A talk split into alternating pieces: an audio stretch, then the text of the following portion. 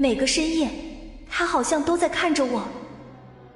欢迎你收听由喜马拉雅出品的爆笑喜剧、现代言情故事《爱未眠》，总裁请温柔。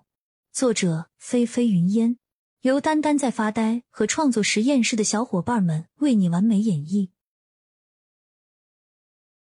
第四十三集，骆君年淡淡的看了江曼一眼，随即皱紧了眉头，朝沈雨然问道：“发生什么事了？”而沈雨然一听到骆君年的声音，顿时哭得泪人一般，猛地扑进了骆君年的怀里，哭声也更加的凄惨了起来。骆君年知道沈雨然是回答不出来的，只用一只手轻轻的抚摸着沈雨然的后背，目光却望朝江曼。随口问了一句：“到底怎么了？”江曼扬眉冷笑的看向骆君年，随即伸手捂住嘴，打了哈欠，慵懒的说道：“戏演完了，也看完了，我也饿了，得赶紧去吃点东西了。你们慢慢聊。”江曼没事人一般的说完，就便准备离场。骆君年的眼里金光一闪，对正从自己身边走过的江曼耳语了一声。你最喜欢吃的牛排已经准备好了，就在二楼。看你一晚上都没吃什么东西，快上去吃点吧。江曼脚步略微一顿，虽然骆君年的一字一句他听得足够真切，但却没有回应对方什么，就快步走出了围观的人群，眼睁睁的瞧着江曼脸上充满了笑意，而他离去的背影，倨傲的也自然而然的掀起了一阵阵倾城的绝色。周边的众人皱着眉头。望着骆君年和江曼疑似余情未了的暧昧场面，大都觉得有些云里雾里的，一时之间似乎根本就想不明白，被大家舆论风评置顶了的这三个人，现在到底在搞什么鬼？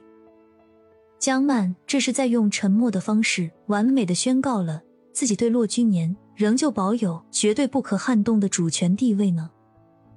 还是说骆君年压根儿就不是渣男，一直深爱着江曼？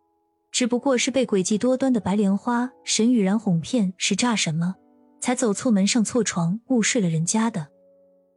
要不然，那就是沈雨然赤果果的被当场抛弃，原地分手，彻底白玩，game over 了。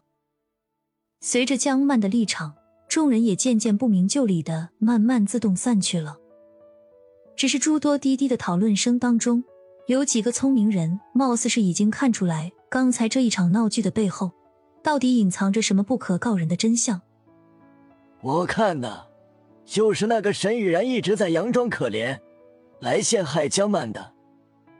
就是说呀，你们瞧，论气质，论样貌，沈雨然哪一点就比得上江曼呢？从他们三个人刚一进场的时候开始，我这瞧着沈雨然那一副灰溜溜的怨妇样他盯着江曼的眼神。就始终没有什么善意，他一直跟在人家骆君年和江曼一对金童玉女的身后，说他是丑小鸭都算抬举他了。没错，人家丑小鸭还能变成白天鹅呢。我感觉呀，那申雨然呢，就是一只想吃骆君年南天鹅肉的母癞哥曼而已。就是就是，指定就是那个沈雨然戏精上线，故意要当众抹黑江曼，好让他在骆家面前出丑。可你再看看人家江曼是这么做的。现场闹得这么难看，既不和他沈雨然计较，也不多向大家解释什么，那么优雅的就走开了。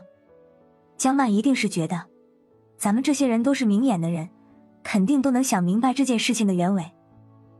讨论声慢慢远去，沈雨然也从一开始伪装出来的哭悲情绪，慢慢变成难以抑制的愤怒，最后终于气得爆发了出来，用力推开了自己身前的骆君年。